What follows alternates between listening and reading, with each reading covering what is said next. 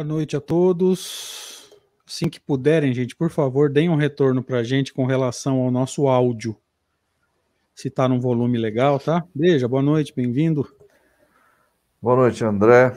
Bem-vindo você também. Grande abraço. Boa noite a todos. Sejam todos bem-vindos. Vamos à nossa prece de abertura. Deus, nosso Pai, de amor e de bondade, voltamos a nos encontrar, Senhor, uma vez mais nessa noite, agora em torno de O Livro dos Médiuns de Allan Kardec.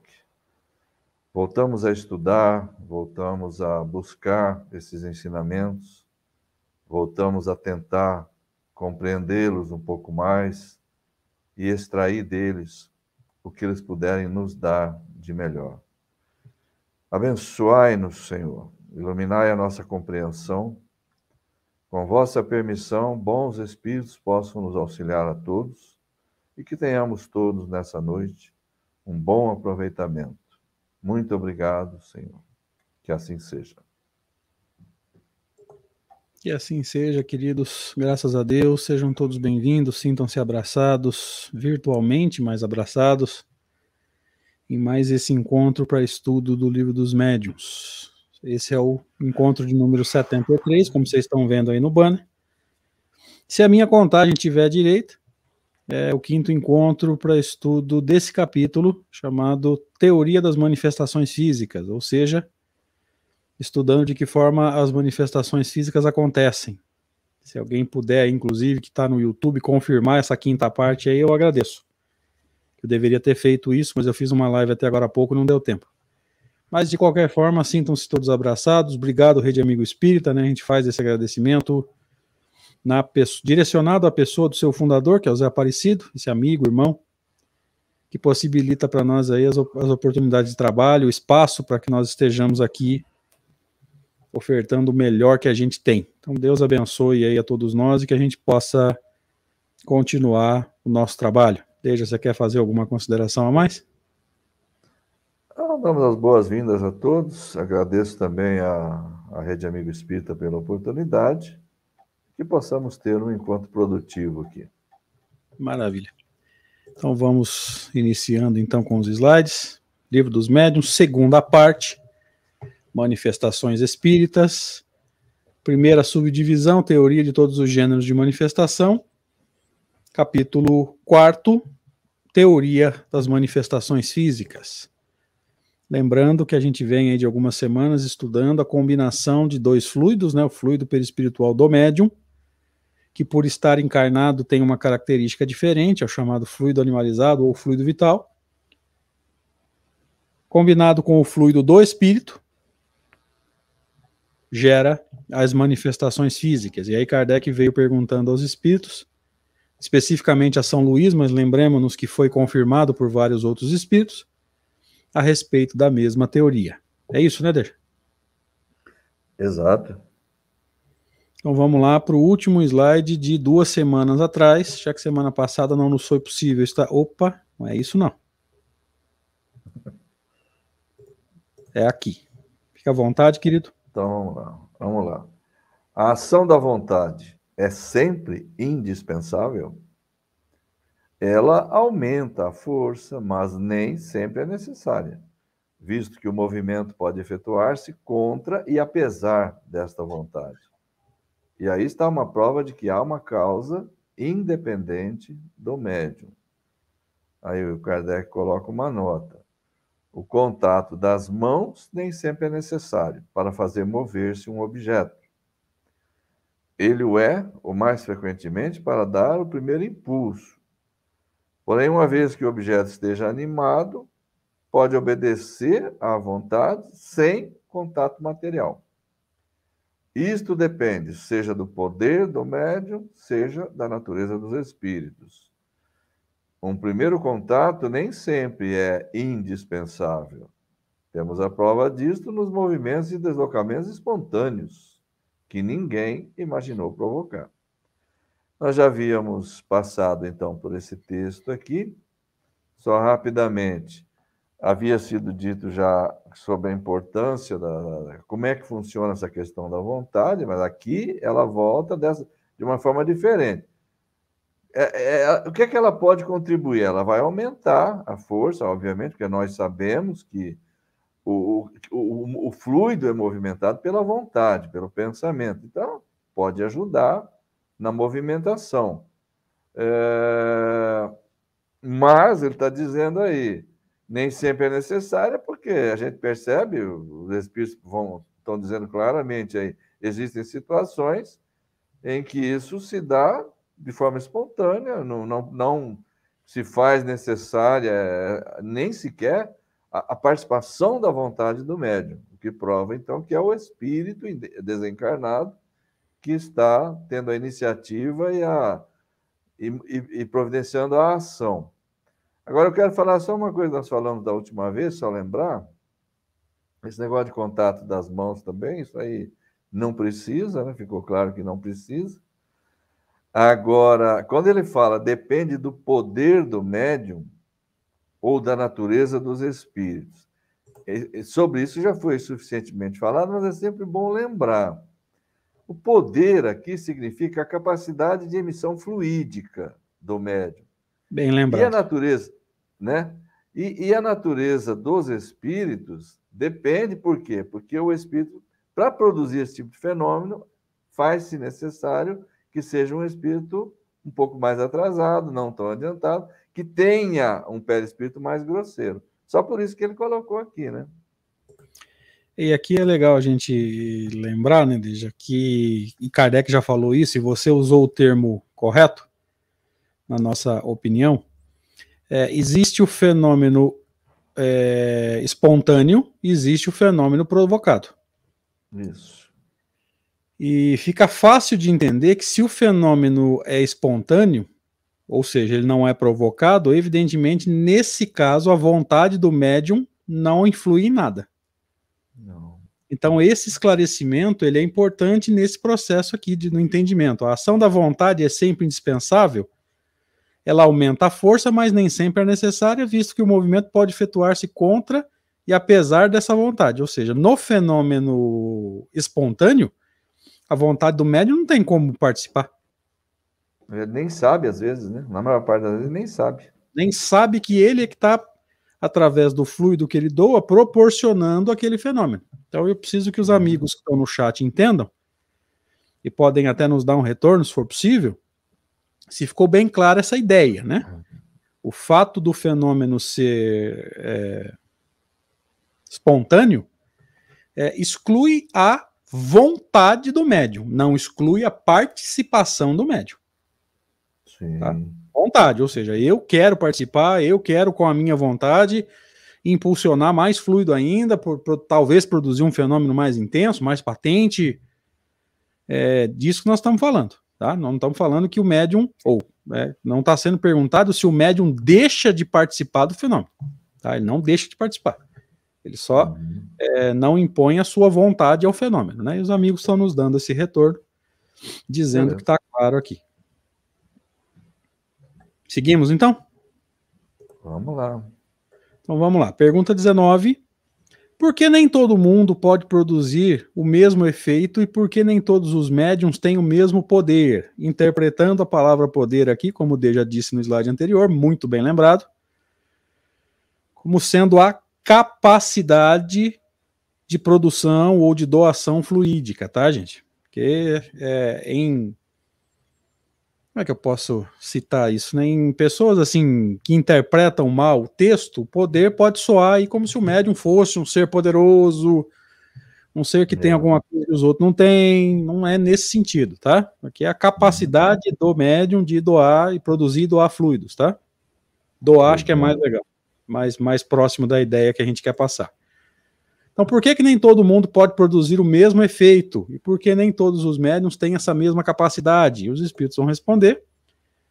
Isso depende da organização e da maior ou menor facilidade com a qual a combinação dos fluidos pode operar-se. Ok? Então, primeiro ele fala da, da organização. Tá? acredito eu, se eu estiver errado aí, você me corrige, que refira-se a essa capacidade de produzir fluido. Isso. Num segundo momento, ele vai falar sobre a possibilidade de combinação dos fluidos. Então não adianta você produzir um caminhão de fluido se, ele, se o fluido do médium não combina com o do espírito, não vai haver fenômeno, né? Uhum. É isso.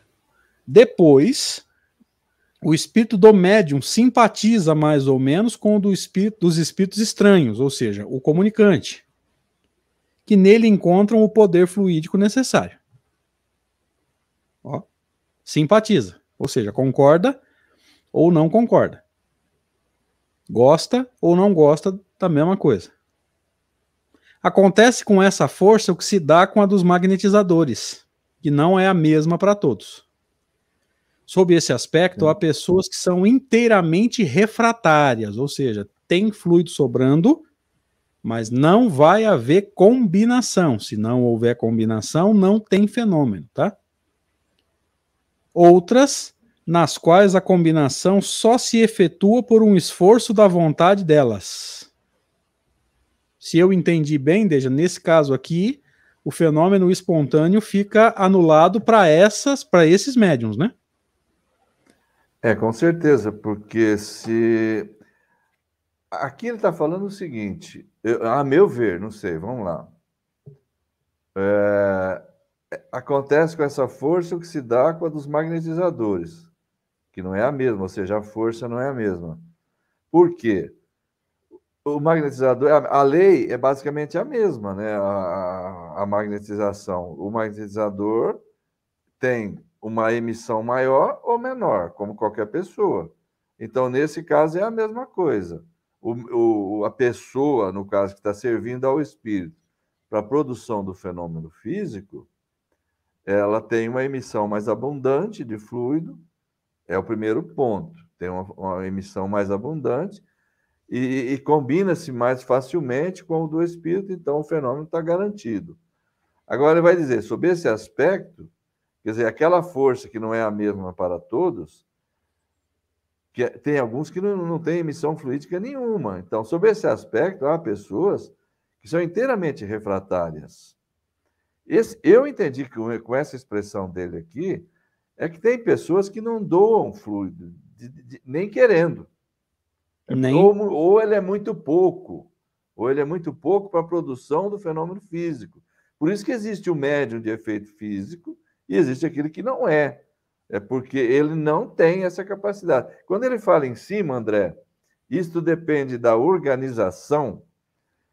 O, o, na obra do Kardec usa-se muito falar é uma faculdade orgânica, depende da organização, depende do organismo e não sei o que, não sei o que lá. Em outras partes vai ficar mais claro o seguinte: quando ele fala isso, ele está falando do perispírito estar mais estreitamente ligado ao corpo ou menos, proporcionando que ele possa se expandir mais ou se expandir menos. Então, isso que vai caracterizar o médium de efeitos físicos propriamente dito. É, eu entendo mais ou menos assim. Não, mas é, eu, eu vejo da mesma forma também. Essa organização está no sentido de organismo também, né? É. é. Essa interação entre perispírito e corpo, né? Isso. E, e eu vejo da mesma forma. Eu só, eu só, acrescentaria esse ponto, né? Talvez a pessoa tenha lá um fluido sobrando, mas é, é possível que ele não se combine, né? Ah, tá. Isso fica claro também na, naquilo que foi dito, né? Pode não combinar. É, eu acho que as duas, as duas são possíveis, né? A, a pessoa Isso. não ter, pela organização, ela não ter esse, esse fluido sobrando, mas acho possível também com relação não à combinação. Não Isso, combinar o fluido, ah, embora. Com certeza. Se não houver essa assimilação, parece que aí não dá certo, né?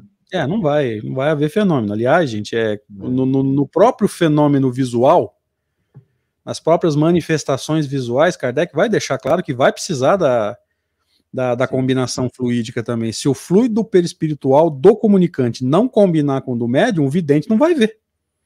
Não vê, é isso mesmo. Aí você fala assim, ah, ele teve permissão para ver? Ah, é isso que está sendo chamado de permissão, nada mais é do que a combinação fluídica. É por isso que tem médium que vê nitidamente, o outro médium também é evidente e vê só o vulto, e tem médium vidente que está no mesmo ambiente e não viu nada, porque combinou com o fluido de um mais ou menos com o fluido de outro e zero com o fluido de alguém. É. E a gente vai entender, porque três videntes no mesmo ambiente, um viu perfeito, o outro viu é, menos, o, o outro viu nada, né? Só o vulto, o outro já viu com nitidez, o outro não viu nada. É. Mas vamos seguindo aqui.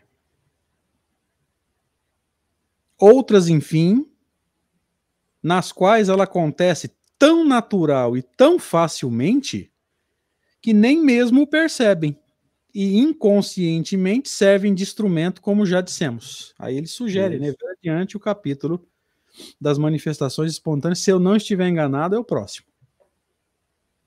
Hum, eu acredito que sim também. Se eu não estiver enganado, é o próximo. Então, quer dizer, tem um motivo, gente, para ele estar tá discutindo à frente o mesmo fenômeno, só que é. espontâneo, ou seja, não provocado. É o próximo, é o capítulo 5. É, é o próximo. Então. Se não me engano, um serve até de complemento para o outro, né? Na, naquela uhum. construção de Kardec, né? Que às vezes faz essa combinação de dois capítulos, né? Um ele dá uma, uma iniciação geral, no outro ele dá um pouco mais de profundidade ou dá mais especificidade, né? Então, nesse caso, gente, precisa ficar claro: a pessoa que doa esse fluido e nem percebe que é ele está doando, a vontade dele não participa. O fluido continua participando do fenômeno, tá? ele não deixou de participar. Ele apenas não está impondo a vontade, ok? É, o texto deixa claro: inconscientemente servem de instrumento. Inconsciente. Se é inconsciente, a vontade não está fazendo parte, né? Perfeito. Seguimos, deixa? Vamos embora. Vamos lá. Nota. O magnetismo é, sem dúvida alguma, o princípio desses fenômenos. Mas não como geralmente o entendem. A prova é que há magnetizadores muito poderosos que não conseguiriam fazer uma mesinha se mover. Enquanto pessoas que não podem magnetizar, crianças mesmo, a quem basta colocar os dedos sobre uma mesa parada para fazê-la agitar-se. É, deixa, mesa pesada. Por... Perdão, parada. Tem que estar parada mesmo. Tá pegando a... Você está pegando a minha mania. Quem vive fazendo isso sou eu. É, não é. É sono mesmo para fazê-la agitar-se. Portanto, se o poder medianímico não é proporcional ao poder magnético, é que há uma outra coisa, uma outra causa, uma outra causa. Vamos ler direito, minha gente. Veja bem, então, aqui, aqui fica clara essa parte, né? A intervenção do espírito, no caso, é, é fundamental para que o fenômeno se dê. Né? O magnetizador, ele se refere aqui ao magnetizador comum, tal qual era, era entendido antes do Espiritismo, né?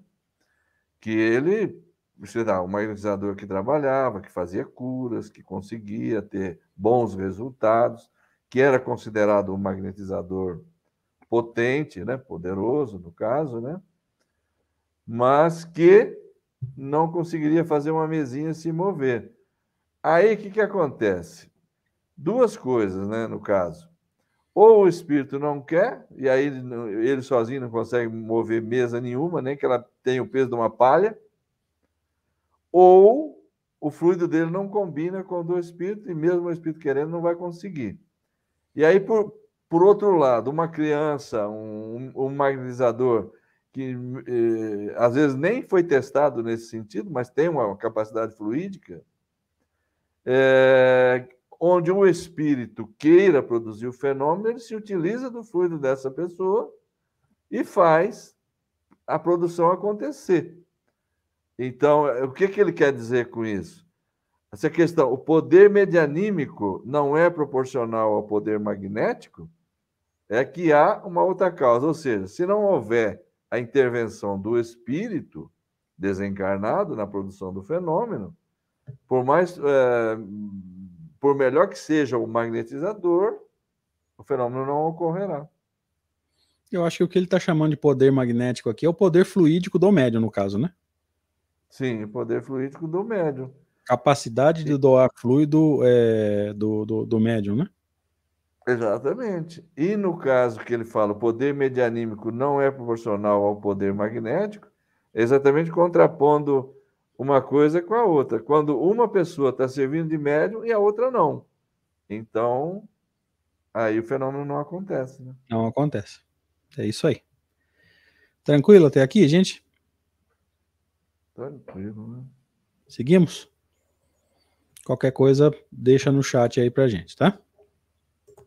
Uhum. Pergunta 20. As pessoas ditas elétricas podem ser consideradas médiums? Você falou disso há duas semanas atrás, né, Deixa? Tocou no assunto sobre as pessoas elétricas, né? Foi. E aí os espíritos, no caso aqui, São, São Luís responde para ele, essas pessoas retiram de si mesmas o fluido necessário à produção do fenômeno e podem agir sem o concurso dos espíritos estranhos. Então, o que, que ele está dizendo aqui? Ele tem a capacidade por si só. Nesse caso. Nesse caso. Nesse caso, ó, não são, portanto, médiums no sentido atribuído a essa palavra. Então, ele tem a capacidade de produzir sozinho. Mas pode acontecer também de um espírito que um espírito as assista e aproveite suas disposições naturais, que é exatamente o que acontece, como nós estudamos há, há um tempo atrás, no fenômeno do magnetismo, né? Isso. Tem pessoas que têm essa capacidade de doação, impõem a essa, a essa capacidade de produção de fluidos a sua vontade, mas os espíritos podem perfeitamente participar do processo e muitas vezes sem que o próprio magnetizador saiba, né? Que acontece a mesma coisa, né? Mesma coisa. O, o que, que o Kardec deixou claro, né? Quando ele contrapõe assim, ele faz um estudo magnetismo e espiritismo, ele vai deixar claro que o espiritismo veio acrescentar a, a, ao magnetismo, o que já se sabia que achava-se que o, o, o, magnetizador trabalhava por si só, e muitas vezes ele fazia isso mesmo, né? Mas vê, com o Espiritismo, com o surgimento, com o esclarecimento que veio, ficou claro que o, o, o acréscimo dado pelos espíritos a essa operação aumentava de muito a capacidade curativa, por exemplo, no caso do, do, do magnetizador, que magnetiza para curar, né?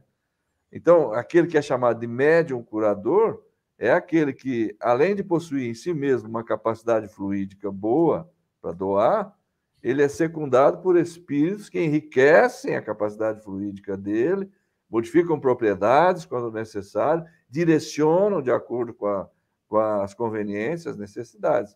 E daí o fenômeno se dá com muito mais eficácia. Né?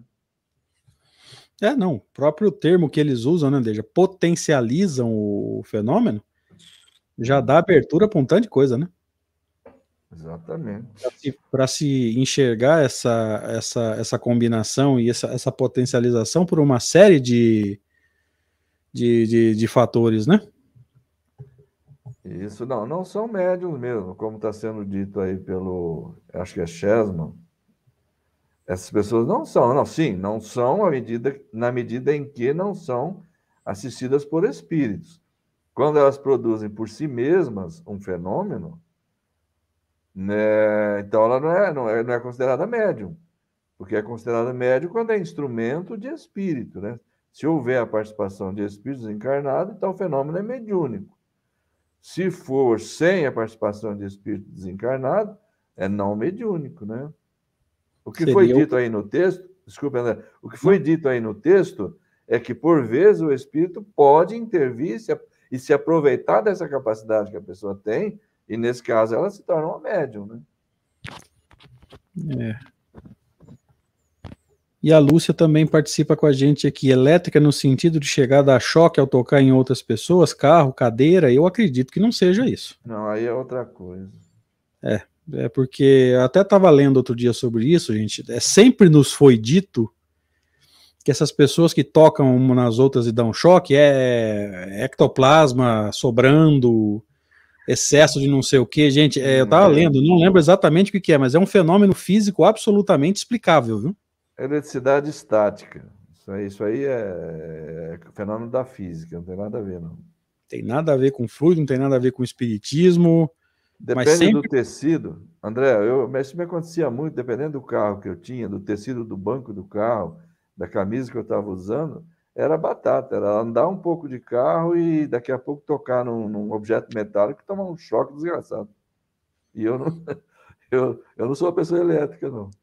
E todo mundo tem essa mania, né? Não, tá dando choque, precisa trabalhar no passe urgentemente. Olha que absurdo. Não, nada, nada a ver. Ah, basta andar descalço na terra aí. Normaliza. É um desequilíbrio entre o, a energia positiva e a negativa, né?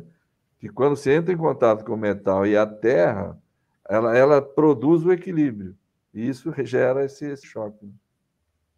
Então, e a gente achando que era é, mediúnica, questão mediúnica, é, fluido, na verdade, o movimento espírita está estudando fluidos de um tempo para cá, né? Sempre se achou que era energia, que era ectoplasma sobrando.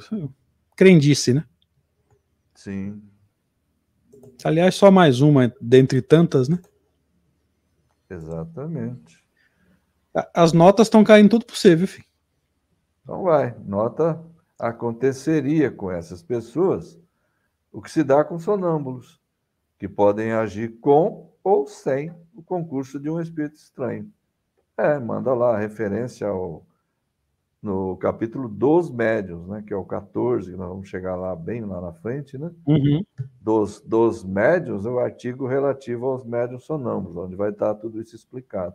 É a mesma situação, né? Porque sabe-se que o sonâmbulo, por vezes, o próprio espírito dele, em estado de emancipação, é, atua independentemente de outros espíritos desencarnados. Então, não é um fenômeno mediúnico. Né? Você vê, está tudo conectado, né? Existem fenômenos que não são mediúnicos, mas que, porventura, os espíritos possam, podem participar dele, né? É. Então, na, Porque na... O, sonâmbulo, o sonâmbulo pode ser instrumento de um fenômeno mediúnico, a gente sabe também, né? É, o sonambulismo é igual a emancipação da alma. Você pode sair do corpo e interagir com espíritos. Mas a saída do corpo em si, que é a emancipação, não é um fenômeno mediúnico. Não, por si só não. Por si só não. Vai, vai depender do que vai acontecer quando o médium, hum. ou quando a pessoa estiver fora do corpo, né? Aí a, a Helena pergunta aqui: seria anímico? É o termo que o movimento espírita gosta, tá? Sim, é. É aquilo que o de vista atual é. É. É, é o que o Deja chamou, Helena, de fenômeno não mediúnico, tá? Ou seja, o, o ser está agindo por si só. Seria mais ou menos o que o movimento chama de fenômeno anímico. Tá? E meu celular tá dando parpite aqui, não é voz direta, não, viu? É. Vamos lá? É, Brigitte. É. O espírito que age sobre os corpos sólidos para movê-los está na própria substância dos corpos ou fora dessa substância? as duas coisas. Já dissemos que a matéria não representa um obstáculo para os espíritos, penetram em tudo. Uma porção do perispírito identifica-se, por assim dizer, com o objeto que penetra. Por que, que eu grifei o por assim dizer? Porque ele deixa claro que ele está usando uma forma de analogia. Tá? Por assim uhum. dizer, é, se assim podemos nos expressar, isso aí é tudo maneira de dizer, gente, que ele está pegando uma analogia para se fazer entender que não é exatamente isso que está acontecendo, tá? Então identifica-se, está no sentido de inunda aquele objeto, é, qual é o termo que ele usou lá atrás? Impregna o objeto, é, tá? É isso, é, impregna. Foi o termo usado algumas semanas aí por Santo Agostinho, né? O, aquele fluido combinado você pode chamar de um terceiro fluido, porque é, formou-se um fluido novo, né? Fluido perispiritual do médium, fluido é, perispiritual do espírito comunicante. Esse fluido combinado a gente pode chamar simbolicamente de terceiro, terceiro fluido, né? Um fluido que foi que foi, é, o Haroldo está nos lembrando aqui também, satura, satura. o objeto. Sim. Tá ótimo. Então, é, eu fiz questão de grifar, Deja, para deixar claro que é uma, uma forma de analogia, né? Se identifica-se aí, é. por assim dizer, por que, que ele está colocando por assim dizer? Que não é exatamente isso que uhum. acontece, mas eles não têm termos para nos explicar exatamente o que acontece. Né? É, identifica-se com o objeto, não é, não, a pé da letra não seria isso, mas é uma figura de linguagem para você entender, né? Para a gente entender. Eles, eles fazem isso sempre, né? Porque se for descrever o processo mesmo, gente, a gente não vai conseguir entender. Hum, Ou então eles vão ter que dar uma explicação assim, imensa, que triplicaria o tamanho do livro, né? Então você vê, André, ele, ele admite que as duas coisas podem acontecer. Ele pode impregnar a mesa inundá-la, saturá-la com esse fluido, esse fluido vai estar dentro da própria mesa, né? Vamos dizer assim. Ele usou a expressão identificando-se com a matéria dela ali, né? Ou até agir só envolvendo-a externamente, vai saber. Ele fala que as duas coisas podem acontecer. É, o começo da resposta é claro, as duas coisas. É. E aí ele vai deixar claro por que, que é possível que esse objeto adentre, é, que esse fluido adentre o objeto? Porque para o fluido não há obstáculos, né? Não. Já dissemos que a matéria não representa um obstáculo para os espíritos. Gente, já parou para pensar que ele entra nos, no, nos, nos, nos ambientes fechados, a porta, a parede, nada disso é obstáculo para fluido, né?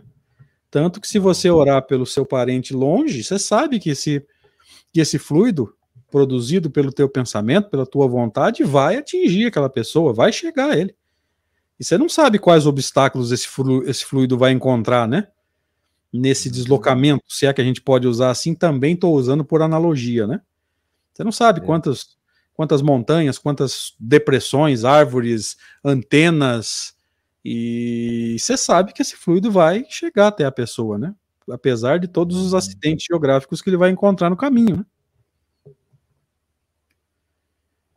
Então não há obstáculos, né? Verdade.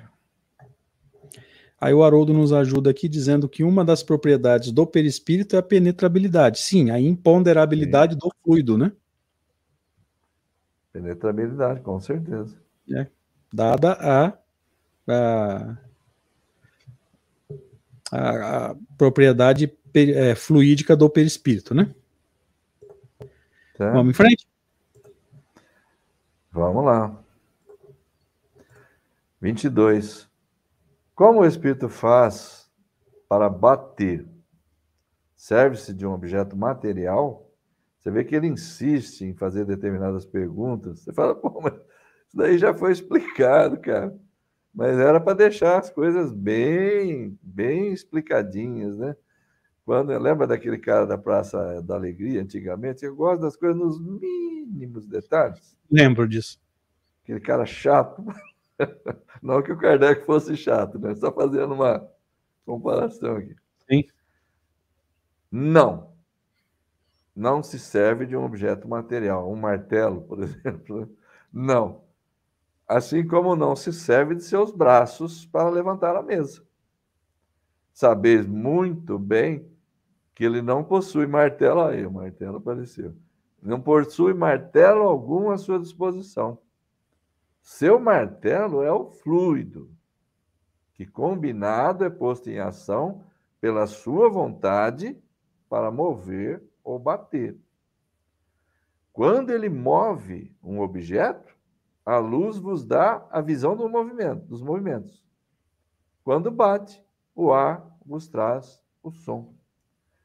É, em outros momentos, não sei se aqui vai ter, ele, ele usa a expressão assim: o espírito projeta, um, é, emite um jato fluídico que produz um, um, ruído lá onde ele quer produzir, lá na mesa, lá na madeira. Ele não está lá, mas ele, ele produz um jato fluídico ali que provoca o ruído. É, essa história de produzir ruídos é basicamente dessa forma, não é batendo, não é se servindo da mão, do braço, que ele não tem, né? É só aparência, mas servindo-se do comando mental, é, do pensamento dele. É assim que ele trabalha. Então, aqui ele fala: seu martelo é o fluido, e que posto em ação pela vontade, para mover ou bater. Aí sim, né? Fica claro. É, e a explicação é boa, né, Deja? Porque, por exemplo, é, se vamos imaginar que nós estamos todos num ambiente e que o barulho venha de um canto lá do ambiente qualquer. Se a gente chega à conclusão que realmente os espíritos estão produzindo esses barulhos, não quer dizer que o espírito esteja naquele canto para bater, né? Não quer dizer que ele esteja lá. Ele pode não estar lá. Ele pode estar em qualquer lugar do ambiente, até em outro ambiente, se for o caso, que é pelo pensamento, mas vamos imaginar que ele esteja no ambiente. Não é necessário que ele esteja lá naquele canto. Ou se a gente ouvir que a batida vem da mesa, não quer dizer que ele uhum. esteja ali na mesa batendo, tá? Manipular o fluido e, pela, e pelo pensamento é, ejetar, vamos dizer assim, né? Emanar esse jato fluídico, não quer é, mostra que não é necessário que o espírito esteja exatamente ali do lado da mesa ou exatamente naquele canto onde o barulho se produz, né? Bom raciocínio, eu também concordo. Gente, é, ajuda a gente aí, por favor, pessoal do chat. Tá ficando claro aí? Tá dando para acompanhar?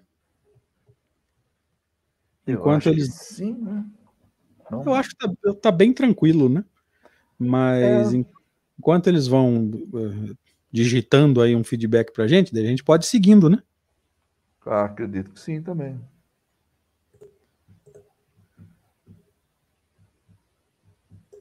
Esse é meu? Sim. Concebemos isso. Porém, não, não tem porém, não, desculpa. Eu olhei no. Não. Não, eu olhei no, eu olhei no chat e voltei e perdi a atenção. Concebemos isso. Quando ele bate num corpo duro, corpo sólido. Mas, como pode fazer que se ouçam ruídos ou sons articulados no vazio do ar? Beleza. Por exemplo. Hã? Boa pergunta. Excelente pergunta. Por exemplo, a própria voz direta cabe aqui, né? Cabe. Resposta: Visto que ele age sobre a matéria, pode agir sobre o ar, tanto quanto sobre a mesa. Quanto aos sons articulados, ele pode imitá-los, como todos os outros ruídos. Nós já vimos relatos extraordinários, né, de barulho de não é fanfarra, como é que é, gente?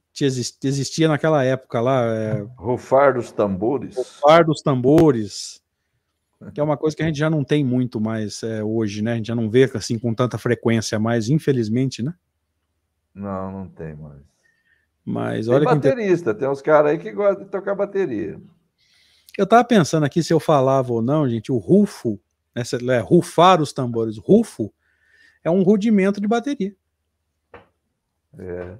São 40, 40 rudimentos, se eu não estiver enganado. Um, um, um dos, do, dos quatro grupos são os rufos. É só por curiosidade também. É, cultura musical. Sim, com certeza. Então ele pode imitá-los, manipulando o ar. Nesse caso, né? Uhum. Tranquilo, seguimos? Ah, muito bom. Essa resposta esclareceu. Acho que não ficou dúvida com, com relação não, a isso. Não, e né? a pergunta é muito boa, né? A gente vê Kardec é. explorando bem a sabedoria dos espíritos, né? Ele vai fundo, né? Ou seja, o barulho está vindo de uma mesa. Até aí eu entendo. Está vindo lá do canto do, do ambiente. Até aí eu entendo. Mas e quando é, não é uma pancada, é um som articulado ou então uma voz, né? Você vê como Você é que ele. Ele pode imitá-los, tá vendo? Ele pode imitá-los, ele produz fluidicamente aqueles sons. Extraordinário, né, cara? Extraordinário. Vamos lá? 24. Dizeis que o Espírito não se serve das suas mãos para mover a mesa. Ó, mais Entretanto... uma pergunta. Desculpa te interromper, Deja. Mais uma pergunta propositiva. Sim. Entretanto, em algumas manifestações visuais, vimos aparecerem mãos cujos dedos passeavam por um teclado, agitavam as teclas e produziam sons. Não poderia parecer que, neste caso, o movimento das teclas fosse produzido pela pressão dos dedos?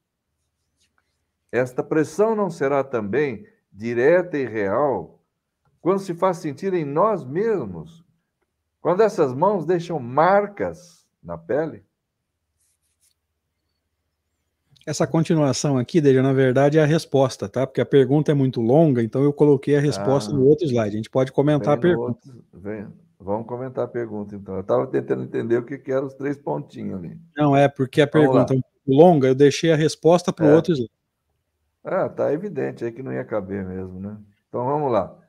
É, ele faz, é, ele já entendeu, lógico, o processo. Bom, você não já, já, já entendemos, vocês falaram que não, não é com a mão que ele, que ele movimenta a mesa, tá, tá, tá. Mas e essas coisas que a gente vê aí, que aparecem mãos aí? Eu, quando o espírito está tocando um teclado, por exemplo, a gente vê as mãos, já foram vistas as mãos, o médium evidente já viu. As mãos ali, parecia que era a mão mesmo que estava batendo na tecla. E nesse caso, não, não era, não, não, isso não, não faz parecer que é real isso aí? Que a tecla está tocando de fato pela, pela pressão do dedo? E outra coisa, aí ele vai além, né? Quando toca na gente aqui, ó, o espírito bate, você sente bater em você e fica marca ali. Fica marca ali. Como explicar isso? Interessante é, isso, né? Vamos ver. Essa é a pergunta, né? Porque os amigos vão se lembrar que ele falou de materializações, hum, desculpa, de aparições parciais, né? Quando aparecia uma mão e dava a impressão de que aquela mão realmente, os dedos apertavam ali as teclas do piano, né? Os amigos vão se lembrar desse, desses casos, né? Foram relatados aí mais para trás. Sim. E aí vem a resposta. Comigo também? Só podeis compreender a natureza dos espíritos e sua maneira de agir através de comparações, que delas vos dão apenas uma ideia incompleta. E constitui um equívoco querer sempre assimilar seus procedimentos aos vossos. Esses procedimentos têm de corresponder à organização deles já não vos disse que o fluido do perispírito penetra a matéria e com ela se identifica, animando-a com uma vida factícia? Pois bem, ele vai continuar, né?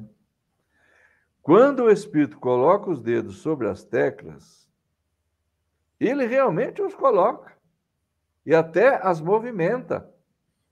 Porém, não é através da força muscular que ele pressiona a tecla. Ele anima a tecla como anima a mesa.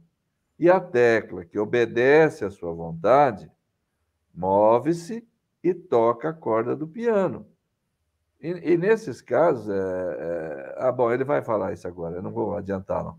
Acontece mesmo, nesse caso, algo que tereis dificuldade de compreender é que alguns espíritos estão tão pouco adiantados e tão materializados, comparativamente aos espíritos elevados, que ainda conservam as ilusões da vida terrestre e acreditam agir como quando possuíam seu corpo.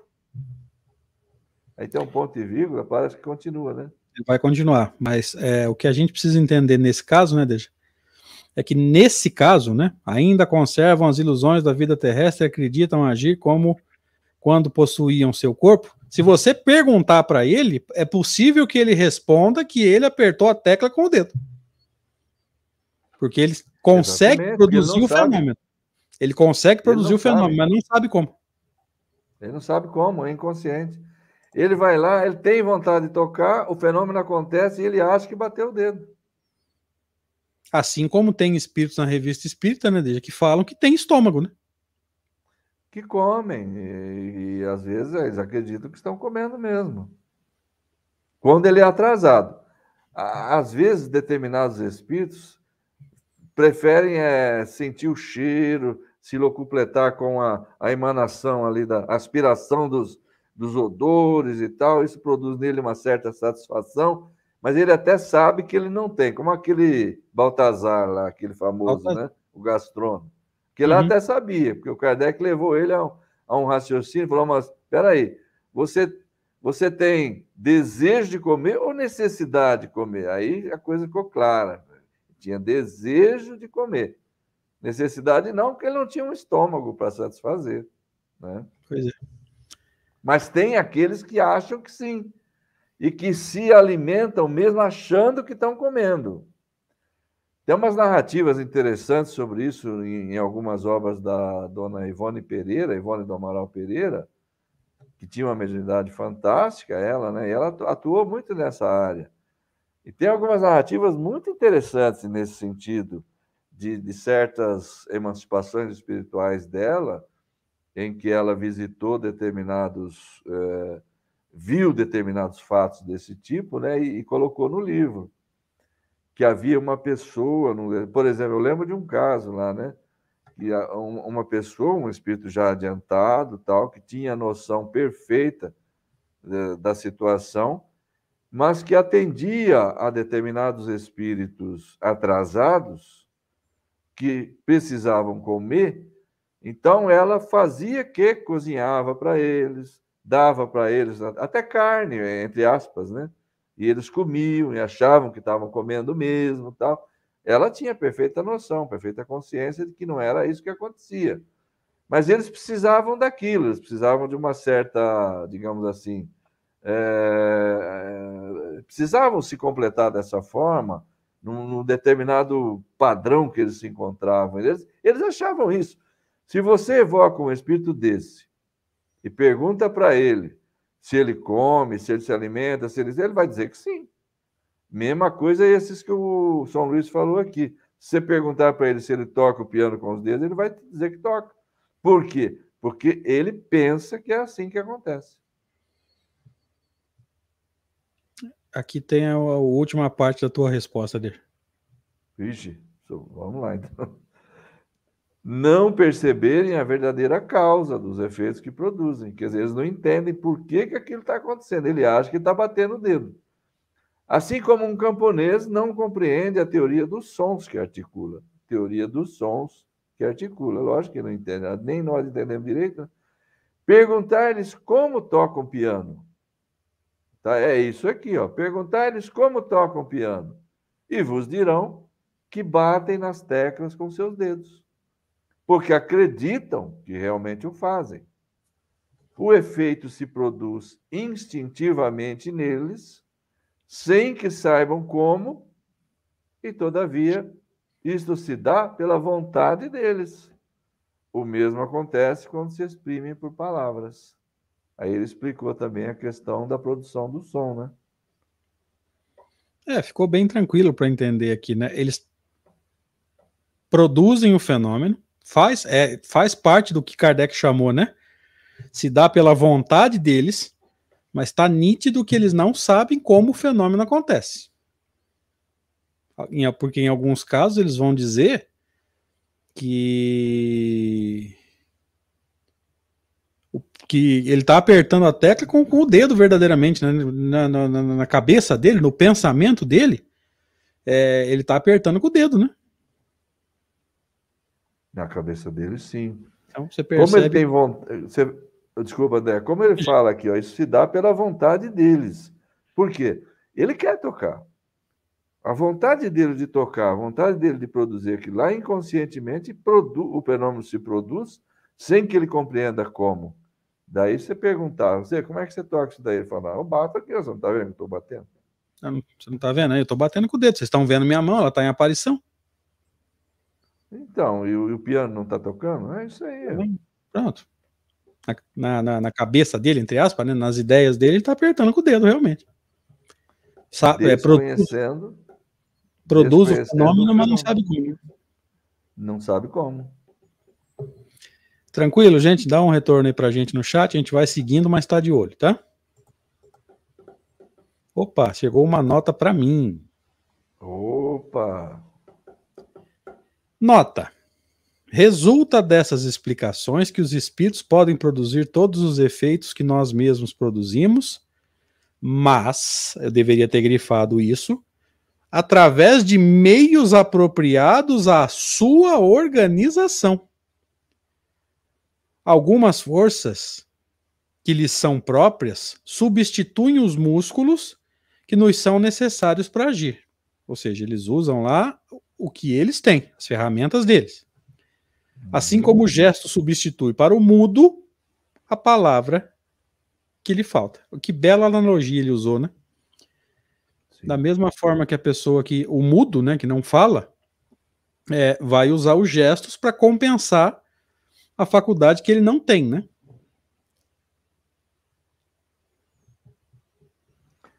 Exatamente. Olha só.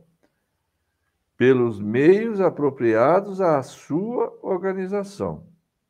Algumas forças que lhes são próprias, quer dizer, que são próprias aos espíritos, substituem as nossas aqui, os músculos. Não é, eles não têm.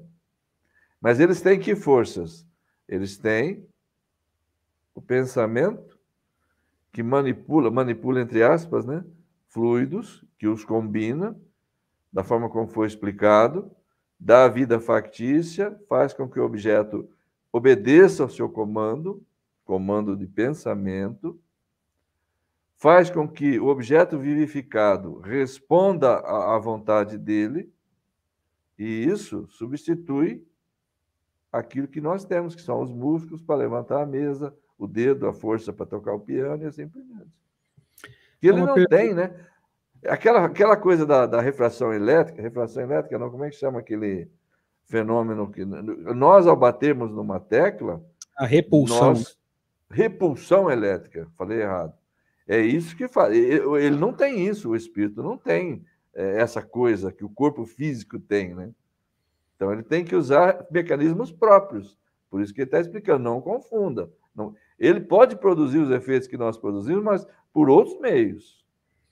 Qual que é o efeito no caso aí, gente? É o movimento da tecla do piano que vai fazer com que a corda seja tocada, tá? Só que nós usamos a força da contração dos músculos, da mão, do braço. Ele vai usar os meios apropriados para ele, né? Aquilo que ele tem condições de usar, já que ele não tem corpo, né? Isso. Vamos ver a pergunta da Ida aqui, ó. O espírito produz o fenômeno, mas não entende que é pela sua vontade, seu pensamento? Eu acho que ele até entende a vontade. Eu acho que ele não entende é o mecanismo. É o mecanismo. Eu acho que ele entende que é pela vontade dele, sim. Eu acho que ele é não entende. Ele tá querendo tocar, né? Que ele acha que está usando os dedos, né? Então eu acho que ele não entende o mecanismo, não é a vontade. É. É isso mesmo. É, a Elisa pergunta para a gente aqui também, Elisa Maria de Sá. Uma vez vi muita fumaça branca no centro espírita. Seria meu fluido que combinou, por isso consegui ver? Se for uma manifestação visual, sim. Você teve permissão para ver, porque o teu fluido combinou-se com o fluido do comunicante, caso seja um fenômeno visual, tá? A gente não pode garantir isso também. Ah, podia ser uma ocorrência natural ali, no ambiente, queimando alguma coisa lá fora, a fumaça entra pelo vitrô. É, ver se mais alguém viu, né? Se tem garantias de que é, é um fenômeno espiritual, se não é um fenômeno físico, né? Se nós trabalharmos com a hipótese de ser um fenômeno físico, você teve permissão para ver, porque houve combinação do teu fluido com o do comunicante, se for uma manifestação espírita, tá? Sim, é isso mesmo. E a Ana Cristina diz que não entendeu, acho que é o final do slide, não é? É lá na frente mesmo. O mesmo ocorre quando se exprime por palavras. É nesse O que slide? ele quer dizer aí, não, acho que é mais para frente. O que ele quer dizer aí é que ele pensa que ele está falando. É, da mesma maneira que o espírito pensa que está tocando o piano com as mãos, Ana, é, nesse caso, quando eles produzem sons articulados que a gente ouve, ele pensa que ele, e quando ele não sabe o mecanismo, ele pensa que ele está falando. Como ele acha que ele fala ainda como ele falava quando encarnado. Você percebe?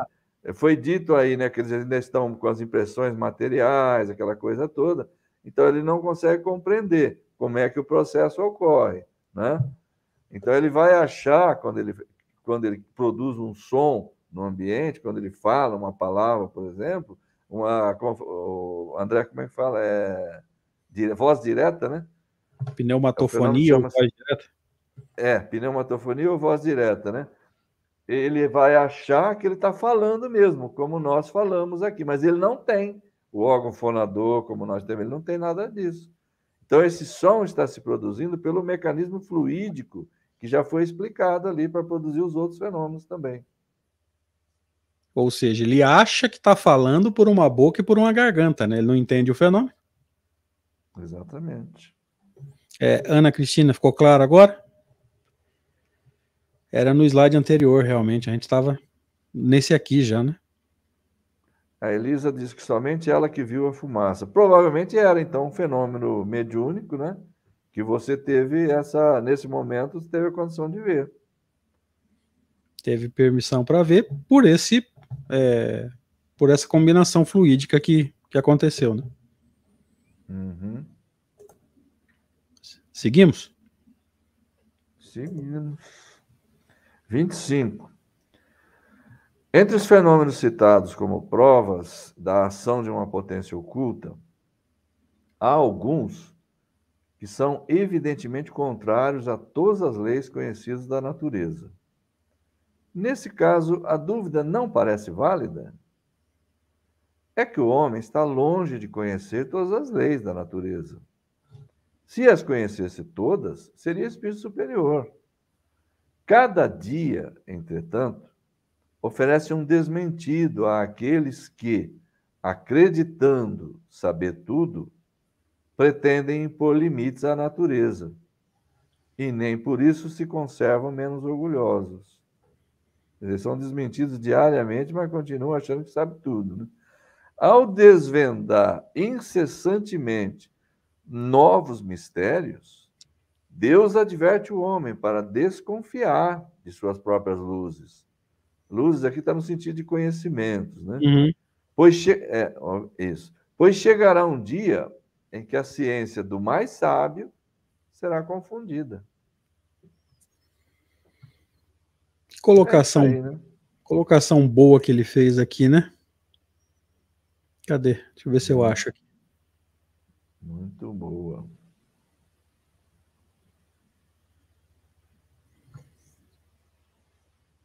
Deixa eu achar o trecho aqui. Aqui. Cada um, entretanto, oferece um desmentido, cada dia, entretanto, oferece um desmentido àqueles que, acreditando saber tudo, pretendem impor limites na natureza. Olha que interessante. O orgulhoso não coloca limite no seu saber, desde ele coloca limite na natureza. Ou seja, a natureza já revelou tudo que tinha para revelar e eu sei tudo que tem para saber. Né? É. Que colocação extraordinária que ele fez aqui. Eu nunca tinha pensado nisso, né? É, às vezes a pessoa é tão orgulhosa que na, na, na, cabeça dela, nas ideias dela, a natureza é limitada, né?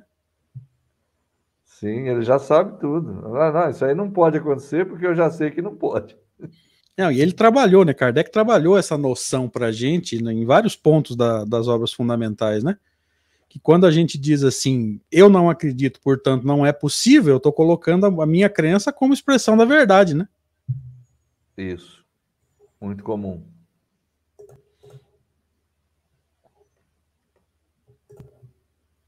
Vamos lá? Vamos lá. Era eu que estava, né? É, é a continuação da resposta, né? Não tendes todos os dias exemplos de corpos animados por um movimento capaz de vencer a força da gravidade? Ixi, hoje muito mais do que na época deles lá, né? Aí ele cita a bala de canhão, não tinha o avião ainda, né? A bala de canhão lançada ao ar não se sobrepõe momentaneamente a essa força, a força da gravidade, né? Pobres homens, que vos considerais muito sábios e que cuja tola vaidade é a cada instante confundida.